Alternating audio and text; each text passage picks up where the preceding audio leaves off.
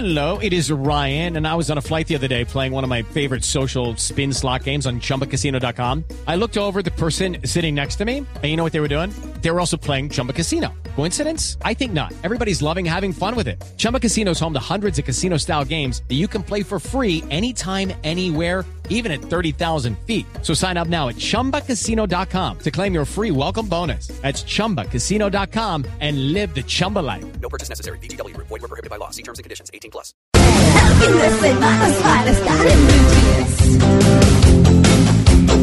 Bueno, vamos a hablar del tema que nos eh, ha ocupado desde comienzo del programa y que nos tiene con la pregunta que justamente acabamos de abordar, ¿qué le han enseñado los años? Pero tiene que ver obviamente con la vejez, con la vejez a la que todos, como diríamos los quienes somos católicos, si Dios lo permite, eh, llegaremos a viejitos. De eso nadie, absolutamente nadie se escapa. Es eh, un proceso natural. Eh, la vida cumple sus ciclos, como todo, absolutamente en la vida misma. Estamos hablando de trabajos, estamos hablando de familias, estamos hablando de todo y pues sin duda alguna la vida es una de ellas. Así que hemos invitado al doctor David Vázquez, que ya nos ha acompañado en varias oportunidades. Es ginecólogo y obstetra, perinatólogo, epidemiólogo, es densitometrista, no, David, mejor dicho, eh, densitometrista clínico, especialista en seguridad social, miembro de número y secretario general de la Academia Nacional de Medicina de Colombia. Hola David. Hola doctor Vázquez. muy buenos días María Clara, muy buenos días a todo el equipo y buenos días a la audiencia. Bueno, ¿por qué no estamos, así como no estamos educados para asumir la muerte como un proceso natural, quitándole el tema emocional? porque de todas maneras uno sí lamenta que los suyos se vayan, pero es algo que tiene que pasar. ¿Por qué la gente piensa que nunca se va a envejecer? ¿Es como cultural o no? Bueno, eh, empecemos por decir que la vida es una enfermedad mortal y sexualmente transmisible. Está buenísimo. De tal manera que, que nos han criado un poco con la idea de que la muerte es una tragedia. Y quizá lo es, pero quizás es más una tragedia para el entorno del que se muere que para el que se muere. Para quienes se quedan. Correcto, para los que se quedan. Y es más una tragedia porque se identifica como una pérdida y lo es. De tal manera que aquí tiene mucho que ver la parte cultural, religiosa en que se ha formado la persona y fíjense cómo en algunas culturas, sobre todo culturas orientales, la muerte no significa la gran tragedia que puede significar para nosotros que hemos sido formados en la cultura occidental. A lo mejor es el alivio para quien se va. Uno no sabe, ¿no? Correcto. Muchas personas, entre las que incluyo mi madre, que tú conoces muy bien, María ah, Clara, dice que muchas veces la muerte es la gran solución. ¿Cierto? Y quizás, no sé si sea la gran solución, pero es un paso que así como lo dimos al nacer, pues lo damos al morir. Sí, no hay nada que hacer. No hay nada que hacer y hay que tomarlo también así. Doctor Vázquez, aquí eh, digamos que para orientación de los oyentes, eh, a uno los médicos eh, cuando está muy joven le dicen, mire, coma verduras, mire, no fume, mire, no beba tanto, mire muchas cosas, ¿no? porque el cuerpo, cuando usted esté mayor, le va a pasar la factura. Y esa es parte de lo que uno tiene que construir, así como construye valores, así como construye muchas cosas alrededor de la vida, pues también alrededor de la salud está eso y empieza a verse entonces cuando llegan los años. Esa educación está nula, eso se lo dice a uno al médico cuando va al médico, pero uno no escucha que en el colegio, casi que ni en la casa, le dicen, oiga, cuando, cuando por ejemplo hay un hijo drogadicto, que es una tragedia o una cosa por el estilo, eso con los años le va a pasar la factura. ¿Por qué? Porque vienen los accidentes cerebrovasculares mucho más temprano, que es lo que se ha visto de unos años para acá, que se vienen mucho más temprano. ¿Cómo educar a la gente para, oiga, usted va a ser viejo un día? Tome las medidas en todos los sentidos, además del económico, el profesional, el que quiera usted, el de salud. Claro, tenemos que tener en cuenta que las causas de mortalidad en Colombia y en general en el mundo son principalmente las enfermedades cardiovasculares. Una de cada dos mujeres en Colombia muere de una enfermedad cardiovascular y los hombres están muy cerca. Eh, las enfermedades malignas y la violencia es lo principal en Colombia. Y todas esas enfermedades podríamos decir que son enfermedades de los niños que las sufren los viejos, porque lo que nosotros hacemos en nuestra infancia y juventud es precisamente sembrar todo lo que después iremos a recoger. La medicina es probabilista, uno trabaja es con probabilidades. Las probabilidades de que esas enfermedades aparezcan más tarde son eh, mucho mayores si se han eh, eh, profesado estilos de vida saludables a lo largo de la vida. Y es fácil. Lo que tú comes, el ejercicio que haces y la poca contaminación, entre comillas, que tienes de todos los agentes tóxicos que cada vez nos rodean más. Uy. Doctor, ¿qué cosas puede uno pensar en, en tema de, de salud desde la infancia? Por ejemplo, siempre se ha discutido que el azúcar, y, e incluso ahora hay leyes que están tratando de regular el azúcar en los colegios, en los niños, lo digo porque de pronto las mamás tienen que enseñarle a tener a su hijo una vida saludable pensando en esa vejez. Es que uno cuando es joven se cree además irrompible, entonces se vuelve irresponsable, salta de un lado del otro.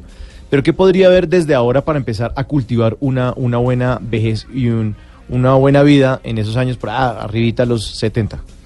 Bueno, a propósito de, de este tema, en la Academia Nacional de Medicina hicimos un foro hace unos 20 días en conjunto con la Sociedad Colombiana de Geriatría y Gerontología. Que son las profesiones dedicadas a la gente mayor. Correcto. Las Son áreas, las- los, los especialistas en la gente mayor. Eh, a pesar de todo lo que se dice, muy pocas cosas han demostrado realmente impacto en el proceso de envejecimiento. Una de ellas, no hay duda, es lo que uno come. Y entre lo que uno come, el azúcar es más o menos un tóxico. Eh, obviamente hay muchos intereses en esto, en las bebidas gaseosas, en los productos que se consumen, etcétera. Pero no hay duda que mientras uno menos azúcar consuma, le va a ir mejor. Menos sal consuma, le va a ir mejor. Grasa menos animal. productos, las grasas de origen animal, le va a ir mejor. Y el ejercicio. Y el ejercicio, básicamente, el, el ejercicio antigravitatorio, lo que es caminar.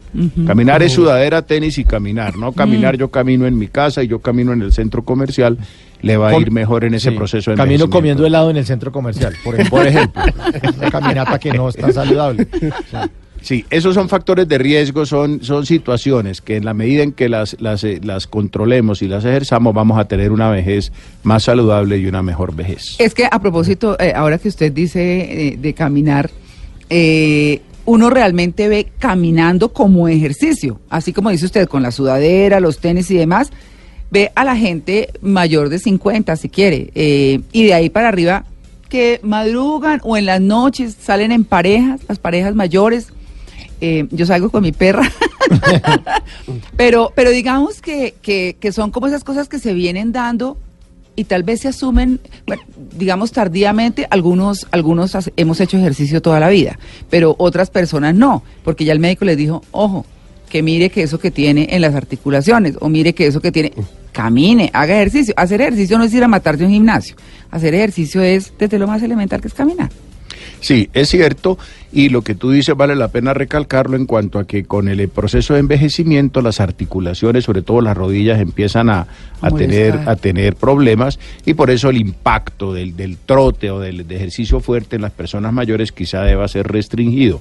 Pero caminar, la antigravedad, levantar la patica del suelo, no cabe duda que es el mejor ejercicio para nosotros por lo menos conservar huesos sanos y de esta manera evitar complicaciones futuras y además la parte cardiovascular que es muy importante, inclusive la parte del sueño, la parte sexual, todo esto está ligado a, a estilos de vida saludable en los cuales el ejercicio forma una, una, una parte muy importante. Hay una contradicción de pronto en que yo siempre decía, mi abuela se murió de 95 años hace como dos años, y siempre decía, oiga, eh, la gente dura más, o esta gente como mi abuela, que nació por acá como en 1900 algo, eh, tiene mejor salud porque ellos comían gallina de patio, Ah. las moras eran el jugo de mora que arrancaban del patio, era ese jugo, el que se quedaba sin trabajo, pues algún tío lo ha ayudado y lo pone en una ferretería a hacer cualquier cosa.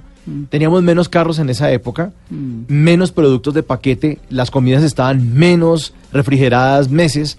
O sea, teníamos otro tipo de vida, menos estrés, o sea, tranquilidad, ¿sí? Y alguien me dijo, no, pero ahora la gente está durando más por ustedes los médicos.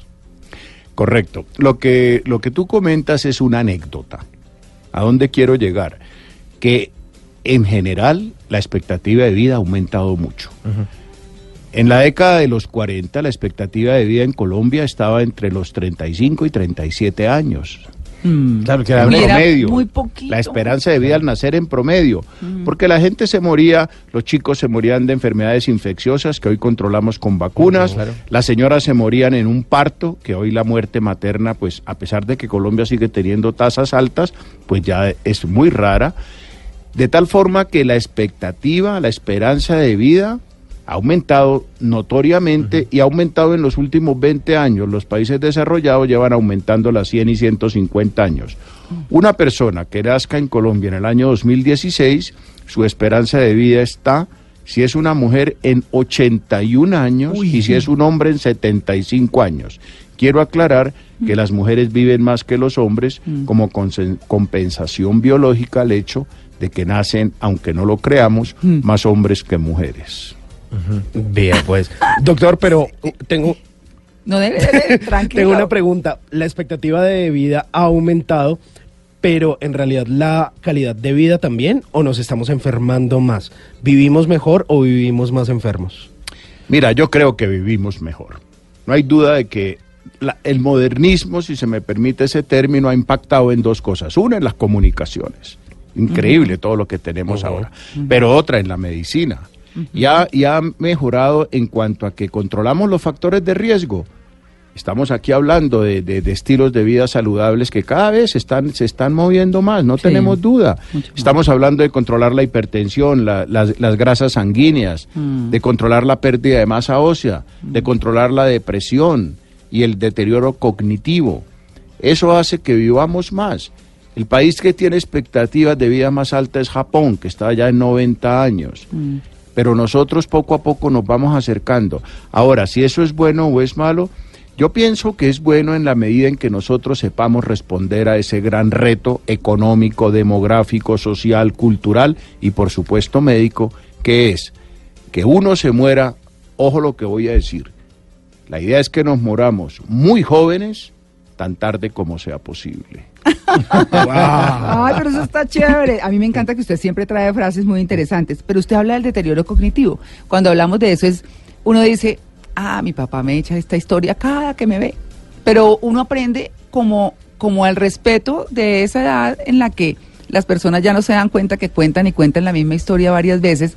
Y ese deterioro cogni- cognitivo tiene que ver que con la pérdida de la memoria o como específicamente, bueno, el Alzheimer es otra cosa, ¿no? No necesariamente es otra cosa, es una de las manifestaciones o una de las presentaciones del deterioro cognitivo y del deterioro de los procesos intelectuales que cada vez lo estamos viendo con más frecuencia y que dicho sea de paso puede afectar más a las mujeres que a los hombres. Sí, Sí, también. también. Ah, no, vivimos más y además perdemos más esas facultades. Sí, Qué horror.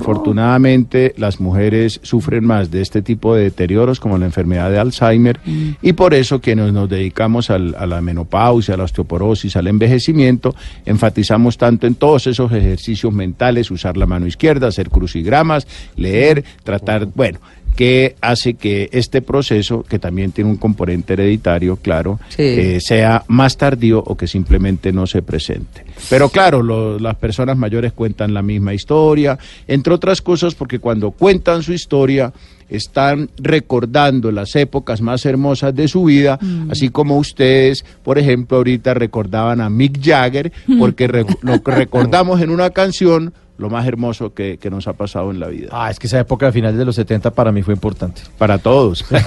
Doctor, pero entonces puntualizando, en la salud física, importante, cuidado con el azúcar, la sal, la grasa animal y hacer ejercicio. Correcto. Y en la mental usted decía entonces, hacer crucigramas, leer, o sea, como que ejercitar la cabeza. Y escribir con la mano izquierda. Sí, escribir con la mano izquierda. Correcto. muy no bien. tanto escribir, usarla. Usarla. Ok. Siempre tratamos de usar la, bueno, la mano izquierda, obviamente los diestros, que somos la mayoría. Eh, ese tipo de, de- de detalles, consuetudinariamente, cotidianamente, es muy importante para tener una mejor vejez, que sea, es ineludible, irreversible. Claro, es que es preocupante uno llegar a cierta edad y uno, ¿qué? Ah, y además que no se acuerde de nada, como que uno debe empezar a entrenar la cabeza para solucionar eso, acordarse de los nombres de las direcciones, o sea, Claro. ponerse juegos como en la cabeza para que cuando llegue ese momento la cabeza todavía le siga funcionando bien. Claro, y fíjate que el entorno nos hace que trabajemos poco la cabeza.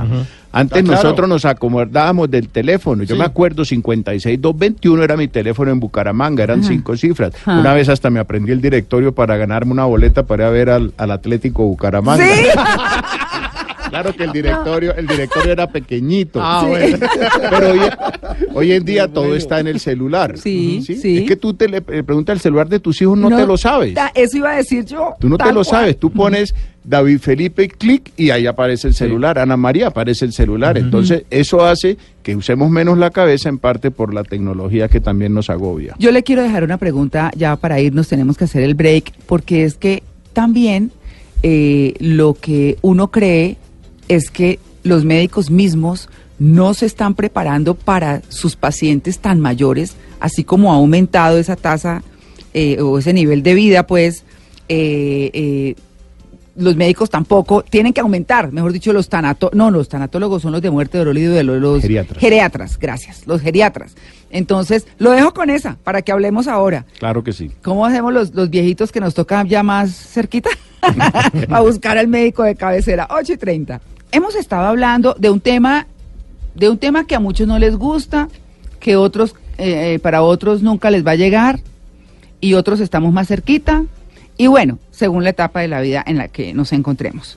Pero también estamos, estamos hablando de la vejez, de llegar a la vejez, cómo llegar, de qué manera, cómo sembrar para recoger en esa vejez, en alimentación, en planeación de la vida, en todo. Pero estamos hablando hoy del tema físico, fisiológico, si se quiere. Y estábamos hablando, eh, doctor David Vázquez, para quienes están llegando a la sintonía, es nuestro invitado de hoy para hablar de este tema. Eh, en ese foro que ustedes hicieron, hace 20 días, hablaban de los médicos, de cómo los médicos no se están formando en geriatría para quienes están, están más cerca de la vejez o para que en términos generales que todos vamos a llegar allá si Dios lo permite, pues eh, este, tengamos a un profesional que nos atienda los achaques, ¿cierto? ¿Qué están haciendo las universidades, doctor Vázquez, para eso, las facultades de medicina? Pues yo pienso que poco. La, uno de los temas del foro fue precisamente, ¿estamos formando médicos para una población que envejece? La respuesta es no. Hay facultades, y me disculpan si hablo en primera persona, como la Universidad Javeriana, que tiene un instituto de envejecimiento ¿Ah, sí? y una, un posgrado en geriatría eh, realmente excelente, en manos de una persona excelente. Mm. Pero, pero en general no se ve mucho.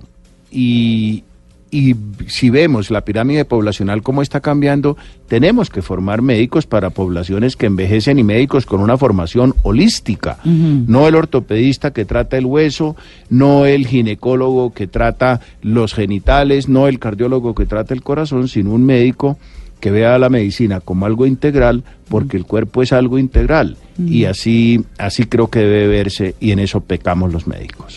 Cuando, cuando digamos, eh, eh, están llegando los años, están llegando los achaques y demás, entonces hay gente que dice, no, es que eso tiene que ver con el estilo de vida, no, es que eso tiene que ver con eh, eh, su tema emocional, que porque el cuerpo somatiza, que, es decir, podríamos decir que el geriatra es un poco así holísticamente, como usted dice, es como ese psicólogo, ese médico en, en lo, en lo fisiológico que, que trata todo a ese adulto mayor, todo, todo, todo. Yo pienso que sí. El geriatra es el médico encargado de la persona mayor, como el pediatra es el médico encargado del niño. Así como si el niño toca operarlo, pues va al cirujano, igualmente el anciano que hay que operar va al cirujano.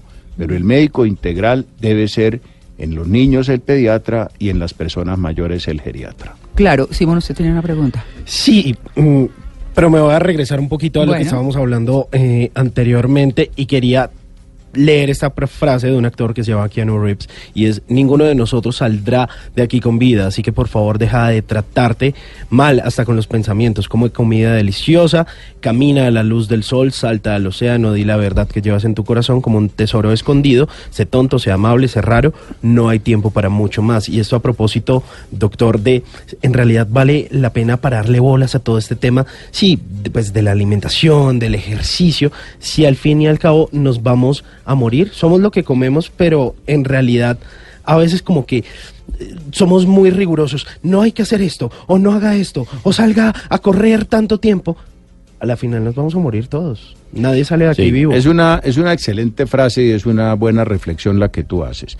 Yo creo que no hay que ser tampoco obsesivo, porque igual, igual vamos a llegar a, a la muerte y, y la, la obsesividad que altera la calidad de vida de las personas, de que no se puede comer jamás una gota de azúcar, de que no se puede tomar una gota de alcohol, de que no puede cometer ciertas excesos, si se me permite el término, o ciertas libertades mejor, Mm. yo creo que no es bueno. Mm. En mi consulta, tanto en, en la clínica de menopausia como en mi consultorio, eh, no soy así. Yo sí les dejo a mis pacientes o a mis visitantes, porque muchas veces no están enfermas, mis usuarias, a que se den muchas libertades. Por ejemplo, que de vez en cuando un postrecito. Claro, heladito. Claro, y más que de vez en cuando. Sí. hay, hay- hay- hay- hay que hacerlo, ¿sí? Porque la obsesividad que es propia de, de- de algunos colegas y algunas especialidades creo que tampoco es bueno. Claro. Añadirle vida a los años y no años a la vida puede ser una, una buena idea. Obviamente, como dicen los gringos, in between, la virtud está en la mitad. Sí. Pero lo que, lo que tú anotas es absolutamente válido y yo lo comparto. Por acá nos dejaba alguien eh, a través de Twitter algo y era, eh, nos estamos convirtiendo también como en una generación eh, que vive de cierta forma o que se modifica el cuerpo de cierta forma debido al mayor consumo de licor y de drogas. O sea, como que degenerativamente eso nos, nos hace tener una peor calidad de vida que generaciones anteriores o no tiene nada que ver esto Bueno, respecto al alcohol, el consumo moderado de alcohol está demostrado que es bueno. Cuando yo digo moderado, estoy hablando de uno, máximo dos, dos tragos al día o, o seis a la semana.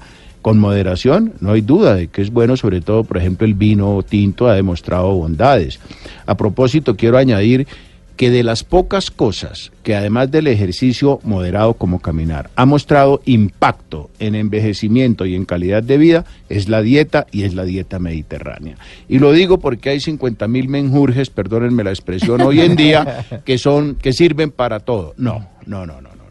La dieta mediterránea ha mostrado bondades, la dieta del aceite de oliva, las Mm, aceitunas, el sí. tomate, los quesos, el vino rojo, etcétera. Eso ha mostrado, ha mostrado pescados, Delicioso. ha mostrado mucho impacto, sí. Mm. Eh, igual el ejercicio, pero toda esa cantidad de productos que uno ve, sobre todo en los Estados Unidos, uno ve en un supermercado y, Uy, y- sí. y es productos que te- de la edad de no sé qué, actores de cine promoviéndolos, yo creo que en eso hay que ser cuidadoso. Y si uno se va a tirar la plata, se la tira en lo que es. Y lo que es es comprar los medicamentos que necesita, hacer un, un mercado con estos productos que yo he mencionado y una, una vida saludable, entendiéndola como estilos de vida saludables. Sí, y más cocina en la casa, ¿no? Más eh, picarle a la cebolla y el tomate, menos, menos prefabricada la comida. Estoy de acuerdo. Sin embargo, también, y perdóname que lo anote, el impacto de la comida orgánica todavía está por verse. No hay duda de que los preservativos y los químicos y todo esto son nocivos, pero el impacto real de pagar el triple por comida orgánica solamente Ah, todavía sí. está por verse. Claro. Y aprovecho también la oportunidad para comentar que respecto a los huesos, la leche y los lácteos no han tenido sustituto a lo largo de los miles de años y la leche de soya y la leche de almendras Uy, no, son es leches sino son aguas porque todavía no hemos visto la primera almendra que la estén ordeñando. Sí, yo también, yo también he creído eso.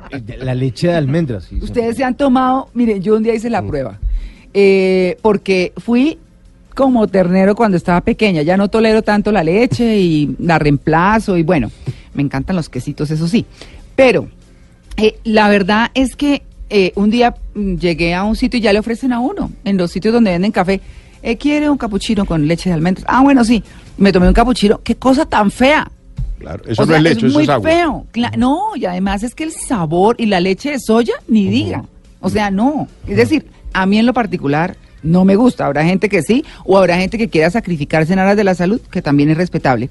Pero yo quiero, porque nos quedan unos minutos, doctor Vázquez, hablar de la de, de situaciones que uno ve de adultos mayores que están en unas condiciones o ya terminales o, o- o una, calidad de vida muy, muy mala.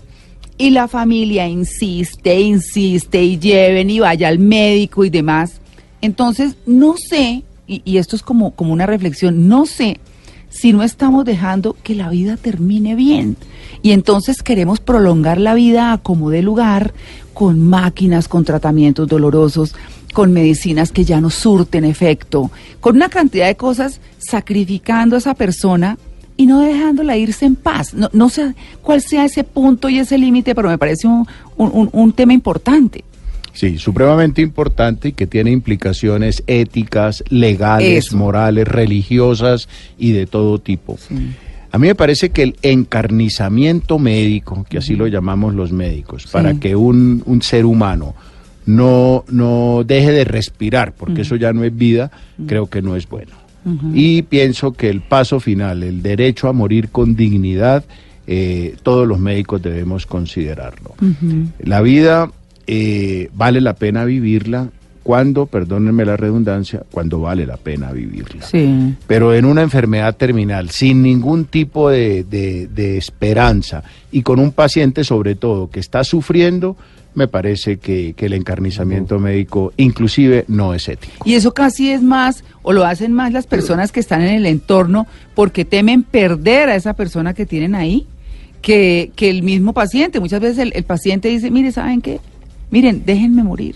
Sí, eso es cierto y por eso las organizaciones como por ejemplo Derecho a Morir Dignamente Mm. y este tipo de, de organizaciones yo creo que deben ser estimuladas y uno cuando esté consciente todavía, como estamos todos nosotros en, en pleno uso de nuestras facultades, vale la pena considerar si uno debe eh, firmar un disentimiento Mm. informado en razón de que no se hagan medidas extremas cuando ya la esperanza se ha perdido y la calidad de vida ya llega a extremos dramáticos. Claro, además porque están tratando de, de- de- de no dejar ir a una persona que ya no existe. Que se quiere ir No, inclusive. no, no. Y además porque, ¿cómo recordamos? Bueno, es que el abuelito era el que decía esto y nos consentía y nos traía chocolatinas y siempre hacía chistes.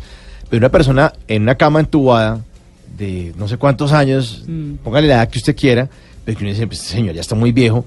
Ese señor ya no es el abuelito con el que compartíamos. Mm. Pero la familia insiste en que no, no se puede morir, tiene que estar allá entubado y que le inyecten y que lo vuelvan a operen y otra vez.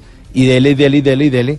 Pero esa persona realmente ya, ya no es el que, el que todos queríamos. Y, y a eso que está diciendo Mauricio, quiero agregar, nosotros aquí en Blue tuvimos el caso de nuestro compañero Ricardo Soler.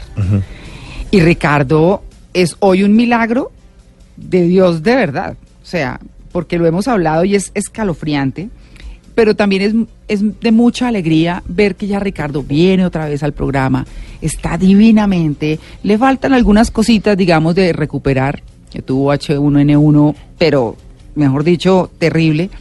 Y, y uno decía, bueno, una persona tan joven como Ricardo todavía, que, la, que estuvo vivo por máquinas y que, y que hoy está con nosotros otra vez, que realmente es un milagro, dice uno, bueno, cuando uno está tan joven, cuando uno está tan mayor, que no tiene tantas opciones y tantas cosas, pues es obligar a la gente y, casi, yo, yo no sé, esto, esto de pronto sonaría un poco fuerte, pero gastarse un dinero solo por prolongar una vida que ya está por morir. Sí, es, es, es cierto lo que tú estás diciendo y me da pie para hacer una anotación que voy a llegarle al corazón a los que me están escuchando por este importante medio. Cuiden sus viejos. Mm, El undécimo mandamiento es llama y cuida a tu madre. Todos los que me están oyendo tienen personas mayores que los amaron mucho durante su vida. Sí, ¿Mm? sí. Es el momento de retribuirlo. Mm. A la madre, a la tía, a la abuela, al hermano mayor, a la madrina, etcétera, etcétera. Todos nosotros nos debemos a esas personas que en algún momento en su juventud nos dieron toda su energía para que fuéramos mejores y para que seamos lo que hoy somos. Sí. Quiero llegarles al corazón de ellos porque es que el envejecimiento y la vejez no es algo, no es algo etéreo, no. Está en Mm. Y la no madre, fácil, en los tíos, está en todos los que nos rodearon Mm. hacer que esa vejez para ellos, que ese proceso final de la vida sea menos duro, a mí me parece que es un deber moral y es un deber ético de todos nosotros. Los La- médicos solo somos un instrumento, Sí. pero el instrumento más importante para que una vejez sea saludable y sea llevadera es el mismo entorno que rodea a la persona mayor. Claro, y, y a eso sabe que le agrego, David, Eh, porque me parece de tanta importancia. Yo llamo casi que diariamente a mi papá. Mi papá no vive en Bogotá. Y yo siempre que me despido, y yo, listo, papito, lo quiero mucho. Siempre. No sé, a, a lo mejor me muero yo primero, eso uno no lo sabe. Claro. ¿Cierto? Pero, pero siempre que la persona sepa que está en el corazón de uno, que es importante para uno, que es parte de la vida y que le dio la vida además. O que lo apoyó en un momento de la vida si estamos hablando de tíos, si estamos hablando de padrinos, de, de todo eso. Pero, pero en esto también hay que tener en cuenta lo siguiente. Si bien todos nos preparamos para planear nuestra vejez y tener nuestros, nuestros, eh, nuestra platica, ¿cierto? Que me parece que es importante cerrar con eso. eh, y que uno tal vez debiera planear tanto, no como dicen, eh, conozco muchas mamás que dicen, es que yo tengo hijos porque necesito que alguien me tire un vaso de agua cuando vieja. No, no, no, no.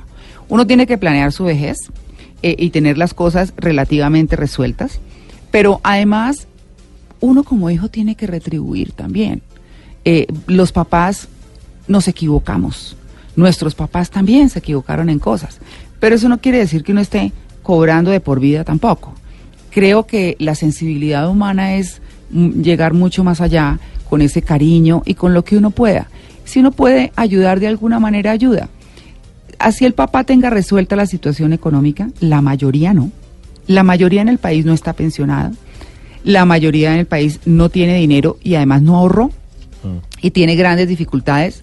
Entonces es ahí donde viene de alguna manera la forma de decir, pues bueno, venga, miremos a ver cómo hacemos. Sí, y aprovecho la- la- la- lo que está diciendo María Clara para comentar que la sociedad como en conjunto no está preparada para No. una población de personas mayores. De acuerdo. ¿De dónde va a salir el dinero? Estábamos este fin de semana en, en, en Miami, llegué anoche hablando de medicamentos biosimilares. El costo que se paga por los medicamentos hoy en día de alta tecnología, ¿quién va a pagar todo eso? Es venenosísimo, claro. ¿Sí? ¿Quién va a pagar lo de las personas mayores si la mayoría durante su vida no han aportado? Hmm. Hay que darnos, hay que darnos también palo en cuanto a que la edad de la pensión, yo sé que lo que estoy diciendo no es popular, pero hay que reflexionar en eso. La edad de la pensión, Mm. con la expectativa de vida que ha aumentado tanto, ¿no será momento de pensar en, en- en modificarla? Mm. Y no quiero que me den garrote por lo que estoy diciendo, porque lo digo como médico, pero también lo digo como persona especialista en seguridad social, que piensa de una manera eh, coherente en quién va a pagar todo eso que conlleva el envejecimiento de la población y el aumento de la población de personas mayores. Háblese de pensión, háblese de salud, de todas estas cosas que ahora hasta con las tutelas pues se ha vuelto una cosa muy compleja en el sistema de salud. Correcto. Porque todo el mundo quiere todo Sí. y el sistema no aguanta. No podemos pagar todo. No, no aguanta, no aguanta. Correcto. Pues doctor Vázquez, como siempre es un gusto tenerlo acá porque nos deja con frases chéveres Sí, buenísimas. y nos deja reflexionando, ¿no? Sobre la vida y la realidad que tenemos eh, para quienes estamos un poco más cerquita de la vejez y para quienes seguramente están en el camino como a todos nos toca. Muchas gracias. Sí, a ustedes muy amable, a la audiencia, que piensen un poco en lo que comenté. Y bueno, la idea es tener unos días eh, futuros mejores y ojalá hayamos podido aportar algo. Mil gracias. Claro un montón, muchas gracias.